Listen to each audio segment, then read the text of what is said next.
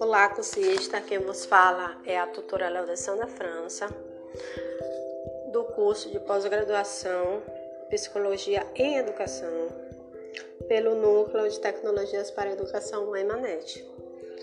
E nossa disciplina que iremos abordar é sobre desenvolvimento infantil e dimensão lúdica, onde teremos um fórum de discussão, cujo tema é o brincar e aprendizagem, baseado em um texto chamado Psicomotricidade, Jogo e Corpo em Relação às Contribuições para a Intervenção.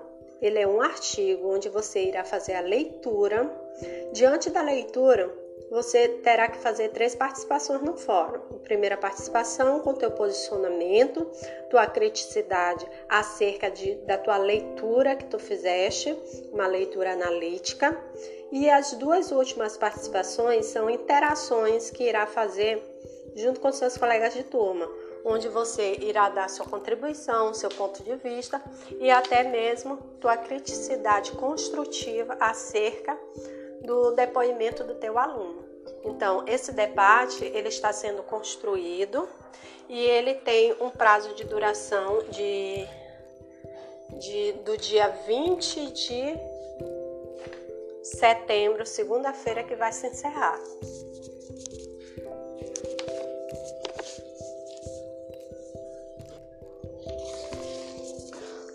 A atividade será o mapa conceitual, tendo como tema o brincar no desenvolvimento infantil, onde você vai colocar como referência para a construção desse mapa o caderno de estudo que está postado no AVA, porém você vai entrar na unidade 4 e escolher um tema somente.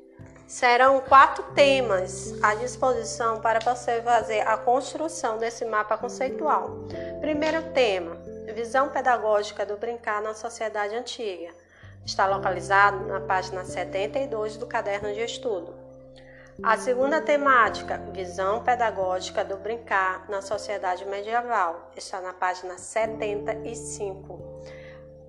O terceiro tema é brinquedos, brincadeiras, jogos e sua inserção na escola, localizado na página 77. E a quarta temática sugerida é o brincar e aprendizagem na escola, fixado na página 89 do caderno de estudo. Então, vou fazer uma ressalva aqui. Você irá somente escolher um tema.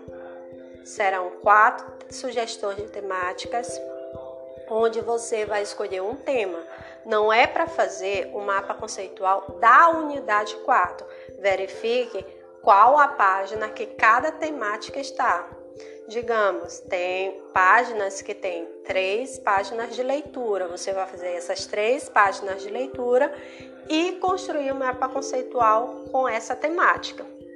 O professor sugeriu dois aplicativos para fazer o mapa conceitual, além do que vocês já estão familiarizados em fazer, porque nós sabemos que o mapa conceitual ele já foi utilizado em três disciplinas.